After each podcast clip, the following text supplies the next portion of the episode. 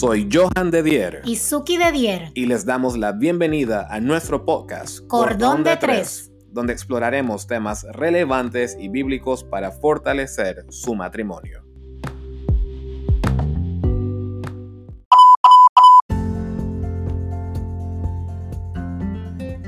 Amigos y amigas, bienvenidos a un episodio más de Cordón de Tres. Saludos amigos. Sí, es el episodio número 24 y estamos contentos de poder compartir con ustedes nuevamente en el día de hoy. Les agradecemos por acompañarnos en este episodio. En especial queremos mandar un saludo como siempre reconociendo a aquellas personas que nos siguen semana tras semana y en esta ocasión queremos saludar a Mabel Rivera que nos escucha desde Guatemala. Así es, saludos hasta la hermosa ciudad de Guatemala. Y en el episodio de hoy queremos básicamente dedicarlo a un grupo de personas muy especiales que también nos escuchan semana tras semana. Ustedes dirán, bueno, ¿estos quiénes son? Pero cuando nosotros iniciamos Cordón de Tres, lo hicimos básicamente porque identificamos que había una necesidad para matrimonios como el nuestro de escuchar ciertos temas, escuchar temas, tal vez experiencias de otras personas que pudiesen ayudarlos en su matrimonio, en el día a día de las experiencias o las dificultades que experimentan en su matrimonio. Pero al crecer nuestra comunidad, gracias a Dios, semana tras semana nos hemos percatado que un porcentaje bastante significativo de quienes nos escuchan están solteros. Y eso fue una sorpresa para nosotros porque realmente teníamos la impresión de que la mayoría de las personas que nos escuchaban eran casadas. Casados, exacto. Eh, tal vez no casados de una edad eh, digamos, en sus 50 o algo por el estilo, pero teníamos la noción de que las personas que nos escuchaban estaban casados, tal vez matrimonios bastante jóvenes, etc. Pero realmente por un sinnúmero de mensajes y comentarios y preguntas que nos han enviado, nos dimos cuenta de que realmente hay bastantes solteros escuchándonos. Y no, no cualquier soltero, solteros que tienen el deseo y las ganas de prepararse de la mejor manera para el matrimonio. Así es. Así que realmente estamos muy contentos y, y agradecidos con Dios, antes que nada, de que el contenido que estamos compartiendo con nuestra comunidad de Cordón de Tres sea de beneficio para estas personas que se están preparando para el matrimonio. Y por eso es que este episodio va intencionalmente para todos los solteros que nos están escuchando. Es decir, todo aquel que no está oficialmente casado, pero que tal vez está en un noviazgo o literalmente sí está solo. Y si estás casado, no te desconectes no, no, no es como que, ah, ok, esto no es para mí. ya, ok, esperemos el próximo episodio. Porque sin duda, en, en, el episodio de hoy vamos a compartir algunas experiencias y consejos que también van a agregar valor a tu relación. Totalmente. Y por mensaje directo, recibimos dos preguntas por mensaje directo de Instagram que queremos iniciar respondiendo el día de hoy. Y estas fueron, ¿cómo llevamos nuestra relación cuando fuimos solteros? Y cómo fue la relación de amigos para ser novios. Y esa palabra me gusta. Cuando la persona hizo la pregunta, me gustó que incluyera esa palabra amigos, porque eso es clave, clave dentro de la relación. Creo que en, algunos, en algunas publicaciones que hemos hecho en Instagram se darán cuenta que nosotros tenemos una inclinación muy fuerte hacia el desarrollo de la amistad en el matrimonio. Y vamos a hablar un poco sobre eso. Así es, y bueno, nuestra relación sí tuvo un periodo de amistad. No fue que Johan y yo, hay muchas parejas que se conocen desde niños, desde adolescentes, que vienen juntos de la escuela, pues no fue nuestro caso. Nosotros nos conocimos en la etapa en que nos conocimos, ya jóvenes adultos básicamente, y nuestra relación sí se basó inicialmente en una amistad. Y básicamente el tiempo que duró esta amistad fue algo forzado, y le explico por qué. Johan y yo nos conocimos mientras yo estudiaba medicina y debido a lo complejo de mi carrera. En el cuarto año. En el cuatro, en el, no, no, estaba en el segundo semestre y faltaban dos semestres. Ah, ah ok. Exacto. Entonces, debido a lo complejo de mi carrera, yo ya había decidido entre yo y Dios que no tendría una relación de noviazgo antes de entrar al ciclo clínico, que para ese momento era cuarto semestre. Entonces yo estaba más o menos terminando el segundo hacia el tercer semestre. Que era cuando te ibas a vestir de blanco. Que era cuando me iba a vestir de blanco y faltaban exactamente 10 meses para eso. 10 meses, escuchen. en el momento en que Johan me conoció por lo cual tuvimos la bendición de ser amigos antes de ser novios. Básicamente, él recorrió conmigo realmente como un amigo, no les puedo decir que no, fue muy lindo, fue, fue maravilloso conocernos, acompañarnos durante ese tiempo sin tener el compromiso de algo más que amistad, sin tener el compromiso de ser novios. Y eso marcó en gran parte el inicio de nuestra relación, el inicio de cómo nos fuimos conociendo, cómo fuimos viendo aquellos gustos, aquellos disgustos, fuimos conociéndonos de una manera muy diferente a la que si tú entras simplemente te conocí hoy y mañana me hice novio de ti. Y no, y muchas gracias por decir que yo fui lindo, definitivamente, porque esos 10 meses realmente, eh, imagínense caballeros que están escuchando, que la muchacha que tal vez te está interesando te dice, mira, yo no puedo tener novio ahora mismo. Yo creo que eso es de película. ¿Verdad? Lo, lo, vemos en películas. No, no podemos... Era bien novelera, así que quizás. Sí, también puede ser un poquito. Pero no puedo estar contigo ahora mismo, pero quiero estar contigo, pero ahorita no. Y para mí fue como que, ok, realmente una prueba de no vamos, a, no vamos a seguir esta ruta del camino tradicional, pero hay que desarrollar una amistad porque son 10 meses Obviamente, tú no me dijiste que tenías que esperar 10 meses, pero simplemente el tiempo empezó a transcurrir y fueron 10 meses, básicamente. Pero yo quiero agregar que cuando yo conocí a Suki, algo muy interesante de nuestra historia, que tal vez no conozcan, es que yo no le caí bien a Suki. Y yo creo que esto es vital en nuestra relación porque básicamente mi método para conquistarla, digamos de esa manera, no podía ser el clásico, yo soy un galán, sal conmigo y ya. Exacto.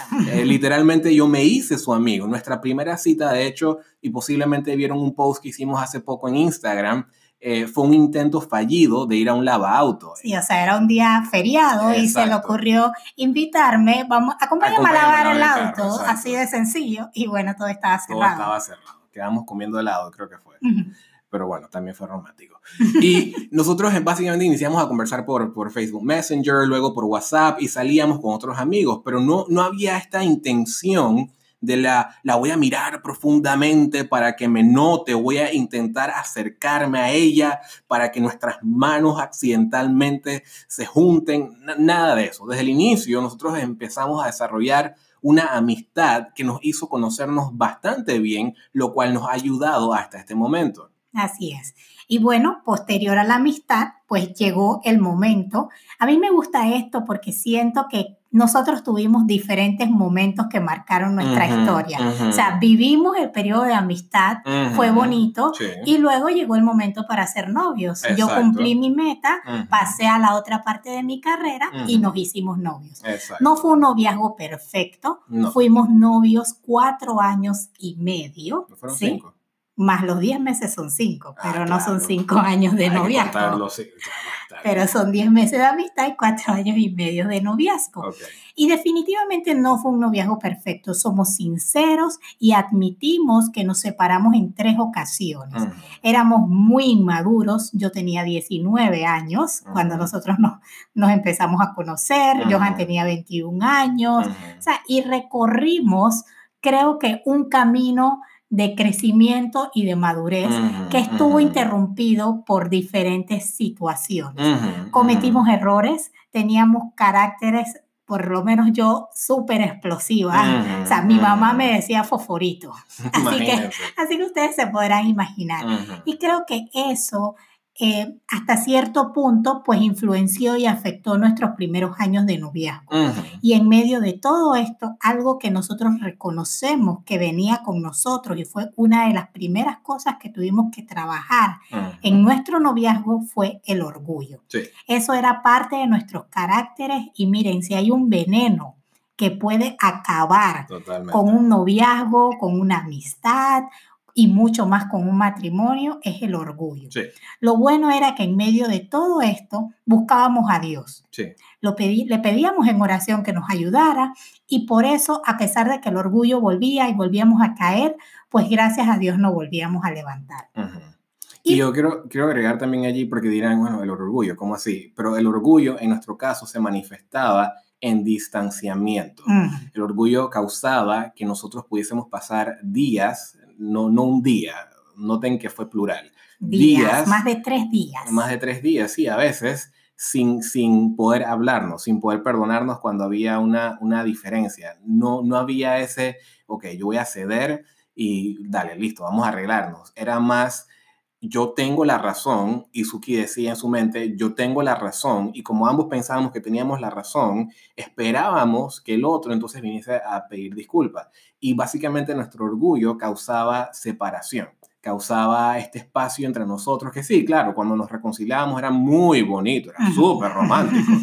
pero definitivamente el orgullo puede ser que se manifieste de otras maneras en su relación, pero al final el orgullo, una de las cosas que causa es precisamente separación y hay que tener cuidado con eso. Exactamente. Entonces no fue hasta la tercera vez que ya nos separamos, que fue uno de los periodos más largos que nos separamos, que fueron dos meses, fue cuando al final ya decidimos que era el punto de no retorno, que si realmente íbamos a volver, íbamos a hacer las cosas a la manera de Dios, porque reconocíamos que hasta ese momento no lo habíamos estado haciendo.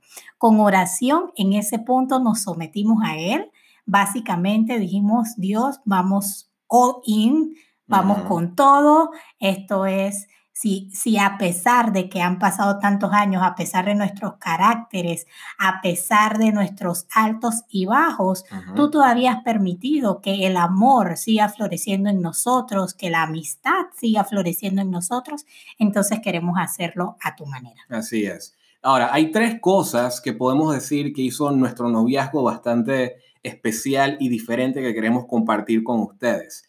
Y la número uno, como mencionamos al inicio, es precisamente que nosotros basamos desde el comienzo de nuestra relación, la basamos en amistad. Realmente nuestra relación no se trataba de la atracción física y no me malentiendan, esto definitivamente es muy importante, pero luego debe haber un componente de, o sea, aparte del interés eh, físico en tu pareja, eh, debe haber el componente de la amistad. Y eso fue lo que nos llevó a ver ciertos aspectos o características en el uno o el otro, eh, que si hubiéramos partido desde el interés físico solamente, seguramente hubiéramos obviado esas otras buenas cualidades que teníamos el, el uno con el otro. Eh, yo pasé 10 meses, básicamente, por decirlo de esta manera, esperando que Suki terminara una etapa de su carrera para entonces iniciar un noviazgo. Si no hubiera amistad, si no hubiésemos tenido esa conexión de amistad, yo no hubiera entendido la importancia o lo importante que era para ella esta etapa.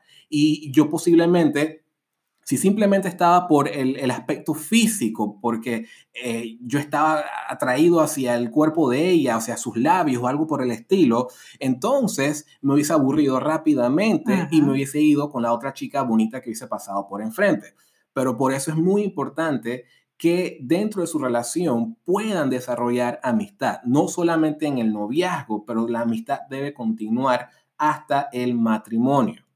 Aunque no teníamos la madurez espiritual de hoy, esa amistad que teníamos nos hacía muchas veces conversar temas acerca de Dios. O sea, íbamos un poquito más allá de los temas comunes, de, los temas de, como tú dices, de atracción física, de me gusta, te ves bien, oye, qué guapa estás hoy, qué guapo estás hoy. No, sino que íbamos un poquito más allá, porque de todos modos, aunque no, no teníamos estos esta relación de pareja espiritual que tenemos hoy en día en nuestro matrimonio, sí teníamos una relación individual con Dios. Individualmente, pues cada uno hablaba con Dios, cada uno oraba, cada uno estaba pidiendo una mejora en su carácter, que era muy importante. Y esto, gracias a esto, creo que eso también nos dio en medio de nuestra amistad, en medio de ese periodo de noviazgo, una conexión espiritual. Había en nosotros algo tan sencillo como tengo un super examen mañana, ora por mí. Exacto. Y esas cositas daban un motivo diferente o un aspecto diferente a la relación. Cuando tú sabes que la persona con la cual estás compartiendo cierta, en cierta medida tu tiempo y tu vida, puede ir más allá de simplemente ir a comer un helado o ir a comer una pizza y tú le puedes compartir algo que te está preocupando y esa persona puede de alguna forma mostrar su ayuda hacia ti. Oye, voy a estar pendiente. Oye, voy a orar por ti. Si necesitas algo, me avisas. Aquí estoy, cuenta conmigo. Son cosas que van haciendo mucho más profunda su relación. Así es. Y el tercer elemento o, la tercera característica que hizo un poco diferente nuestra relación fue que nosotros llegamos a comprender, y esto es muy importante para el soltero o la soltera que nos está escuchando, llegamos a comprender que el noviazgo era para casarse. Y esto va a sonar tal vez un poco controversial dependiendo de la postura que tengas sobre el noviazgo o que tengas sobre estar soltero. y esperamos que no nos malentiendan. Pero una vez un, sabio señor en la iglesia, básicamente, a la que nosotros asistimos, él me dijo un día, se, me acercó, él, nos aprecia mucho a mí, a Suki, desde el inicio de nuestra relación, y él me dijo, si vas a andar de novio es para casarte, no le hagas a Suki perder el tiempo. Y obviamente en nuestra sociedad el noviazgo es, es visto como el vehículo para hacer test drives, ¿no? Eh, si, si, no me gusta cómo besa, si no me gusta cómo esto o lo otro, entonces yo sigo a la próxima relación. Pero lo que no vemos es que al vivir de esta manera, al vivir con esta mentalidad, podemos entrar al matrimonio con el mismo mindset podemos entrar al matrimonio. Si me la he pasado en el noviazgo haciendo test drive, entonces cuando entro al matrimonio y las cosas no van bien, entonces posiblemente yo vaya a actuar de la misma manera. ¿Sabes qué? Esto no me gusta cómo está funcionando, me voy con la otra. Eso es súper importante. Me encanta lo que acabas de decir, porque yo creo que no hay nada de malo en tener amigas o amigos, mm, ¿ok? No hay nada de malo en conocerlos mejor, pero llega un punto en donde tú tienes que saber si esa relación se va a quedar en amistad o si va a pasar a otro plano. Tú puedes tener amigos de toda la vida, eso no hay problema, pero no confundas la relación de amistad con una relación de noviazgo. Si ya tú pasas a un amigo de amigo o amiga a novio o novia, debe de ser con la intención de casarte, porque si no, tú estás haciendo que tu mente, como tú lo dijiste, piense que puede pasar de amistad a noviazgo, de noviazgo a amistad para atrás o de noviazgo a nada de una manera tan fácil que cuando llegas al matrimonio estás acostumbrado a hacer eso. ¿Y cómo le dices ahora a tu mente que hay una diferencia y que debes de quedarte, que debes de permanecer en una relación como el matrimonio? O sea, no hay nada de malo en que tú realmente vivas una etapa de amistad, tú realmente vivas una etapa de noviazgo, pero en esa etapa de noviazgo tú debes de poder identificar si esa persona es la persona que tiene cualidades con las cuales tú te quieres casar, si esa persona tiene cualidades con las cuales tú quieres permanecer el resto de tu vida, si realmente tú quieres trabajar el carácter tuyo para ser más compatible con esa persona y tú esperas que esa persona trabaje su carácter para ser más compatible contigo. O sea, si realmente tú ves que la relación tiene futuro, si no, córtala. Porque yo leí hace poco una frase que decía, si estás con ella y no estás pensando en casarte, estás con la mujer de otro hombre. Simplemente la estás haciendo perder su tiempo. Y mujeres, no podemos perder el tiempo tampoco porque nos devaluamos como mujeres. Mm. ¿Qué hay si tú pasas siete años en una relación que tú sabes que esa persona no se quiere casar contigo? Yo he visto mm. personas que están en una relación y le dicen francamente a la novia en su cara, yo no me voy a casar. Y al revés también. Y al revés también. Entonces, ¿qué estás o sea, qué estás haciendo o qué, qué piensas de, del tiempo en que estás pasando. El tiempo pasa y de una u otra manera no lo vamos a poder recuperar. Así es. Hay algunas recomendaciones que podemos dar basados en nuestra experiencia más que nada. Ujú. Quizás ustedes tengan otro rasgo del carácter con el, cual, con el cual puedan estar luchando, pero nosotros, el nuestro fue el orgullo. Y por eso damos recomendaciones en cuanto a este rasgo de carácter.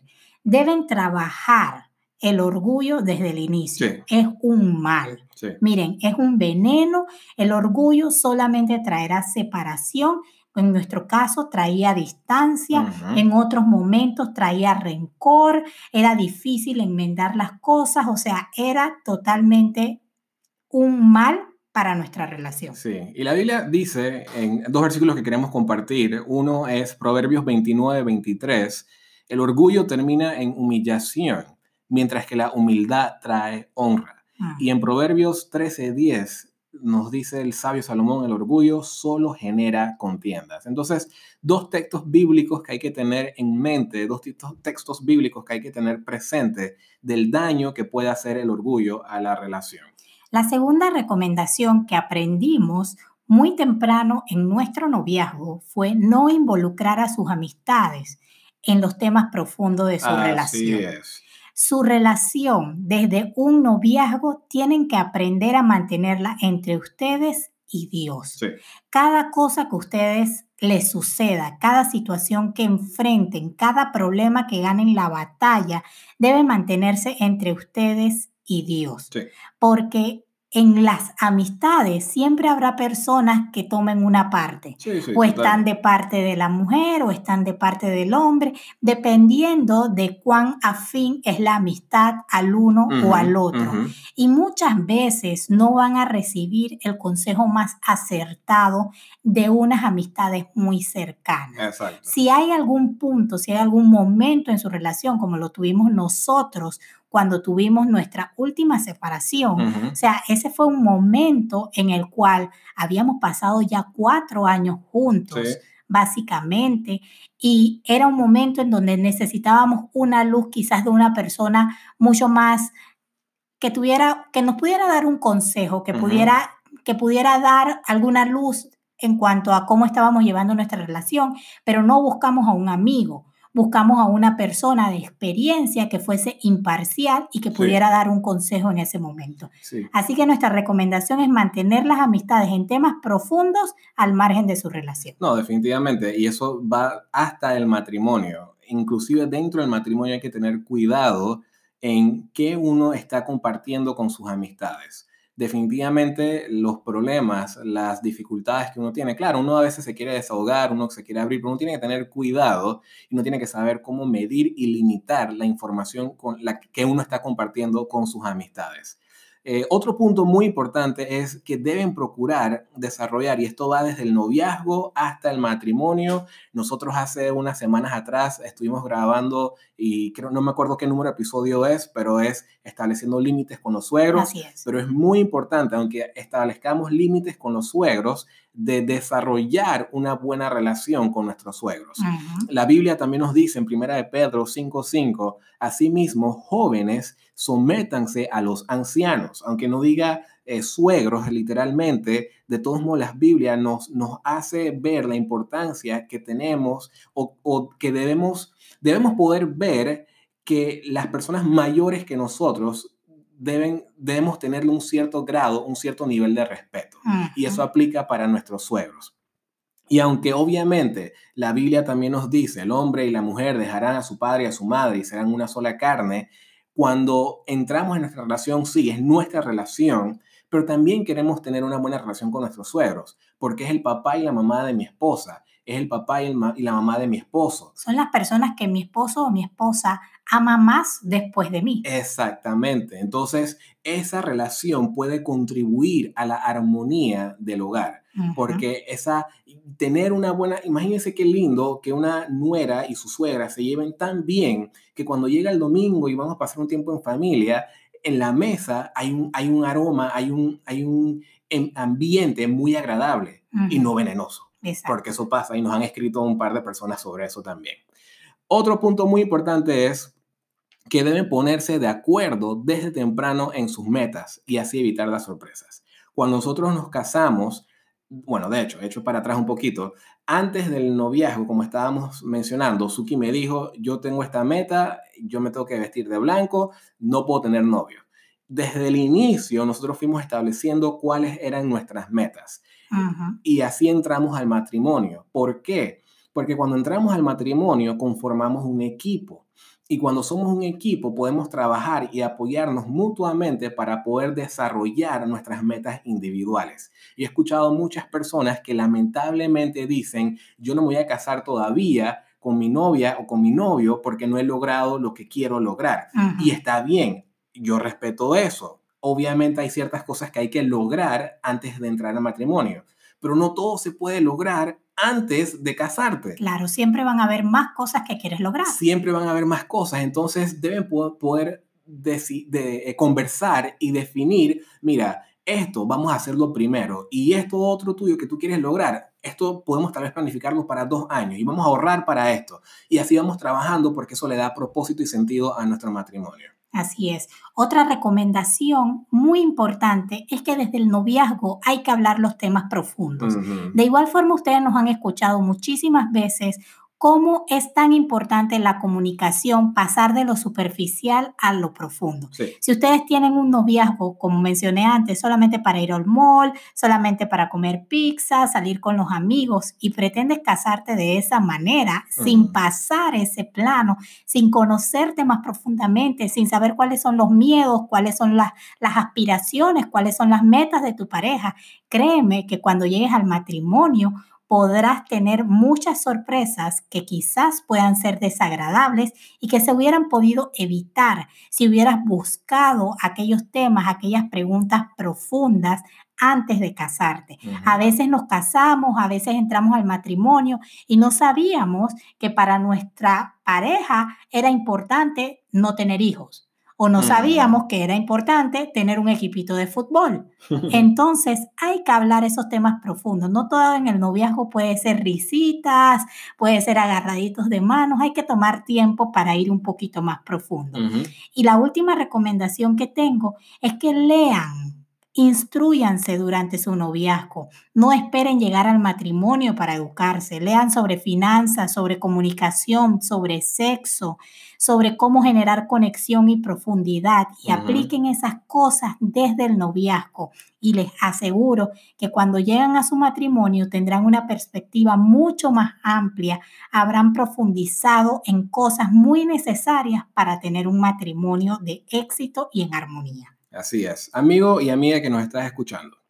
Si estás soltero o estás en una relación de noviazgo y estás pensando en casarte, toma la decisión de entrar al matrimonio para siempre. Mm. Es un pacto con Dios, es un pacto entre ustedes para siempre. Si ya estás en un matrimonio, estás en una relación donde estás experimentando algún tipo de dificultad, algún tipo de crisis dentro de la relación entre ustedes, recuerden el matrimonio es para siempre. Y en ese mismo plano, para cerrar, hace días nosotros subimos en Instagram una cita que decía, eh, mientras estás soltero, tienes la opción de casarte, pero una vez te casas, no tienes la opción de estar soltero.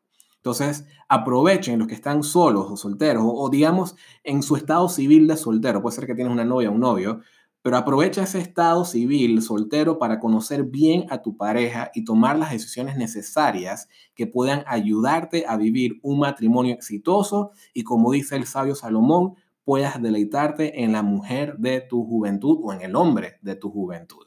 Gracias nuevamente por acompañarnos y será hasta la próxima semana. Hasta luego.